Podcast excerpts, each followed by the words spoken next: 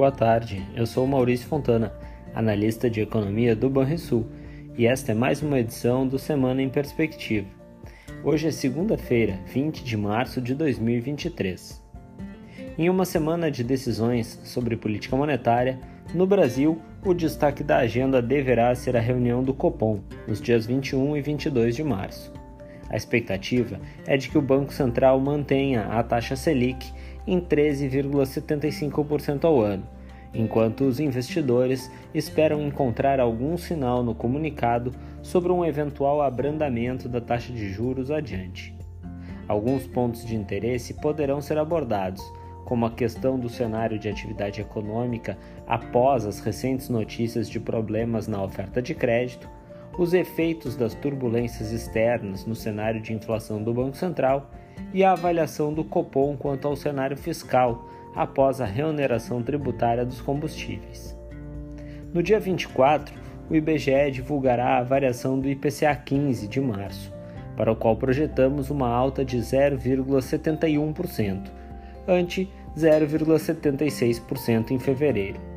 Esta leve desaceleração na margem deve ter decorrido do recuo de serviços, com a dissipação dos impactos dos reajustes anuais das mensalidades escolares e de alimentação no domicílio, pela moderação das altas de leite e derivados e produtos in natura.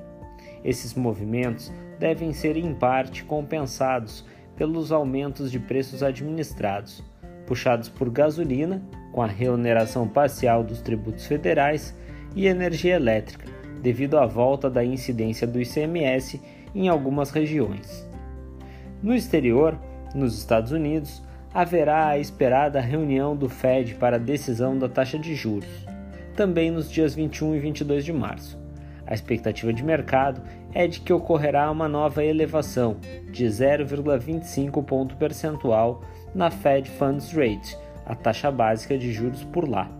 Além disso, conheceremos as projeções atualizadas dos dirigentes do Banco Central americano, que devem mostrar uma curva de juros mais elevada, bem como alguma alta modesta das estimativas de inflação para este ano.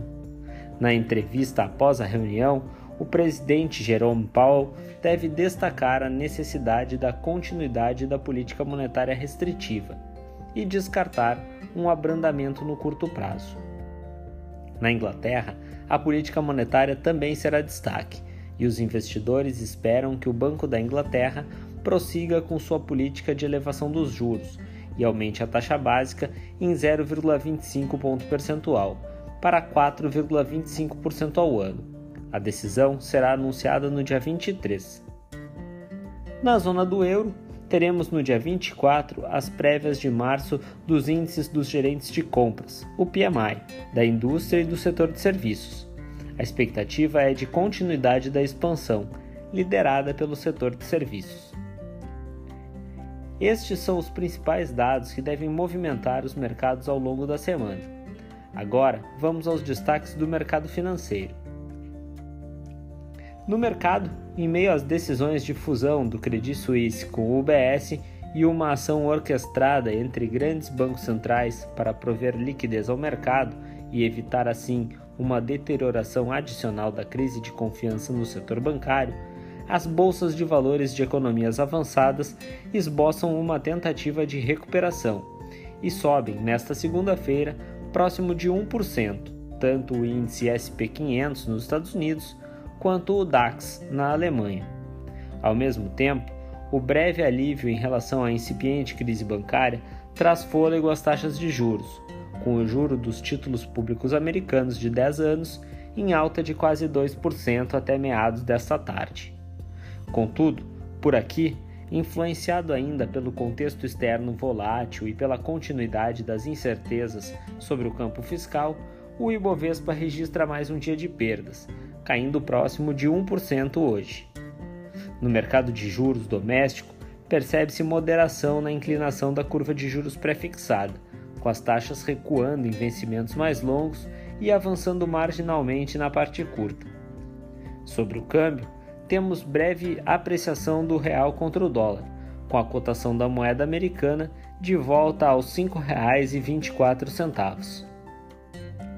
Em uma semana de decisões relevantes de política monetária e de possíveis definições em relação à crise do setor bancário global, os níveis de aversão a risco permanecem elevados e o tom dos mercados continua a sugerir cautela ao investidor. Você ouviu o Semana em Perspectiva, um informe semanal do Banrisul que busca oferecer informações de qualidade sobre a economia e o mercado financeiro. Uma boa semana a todos!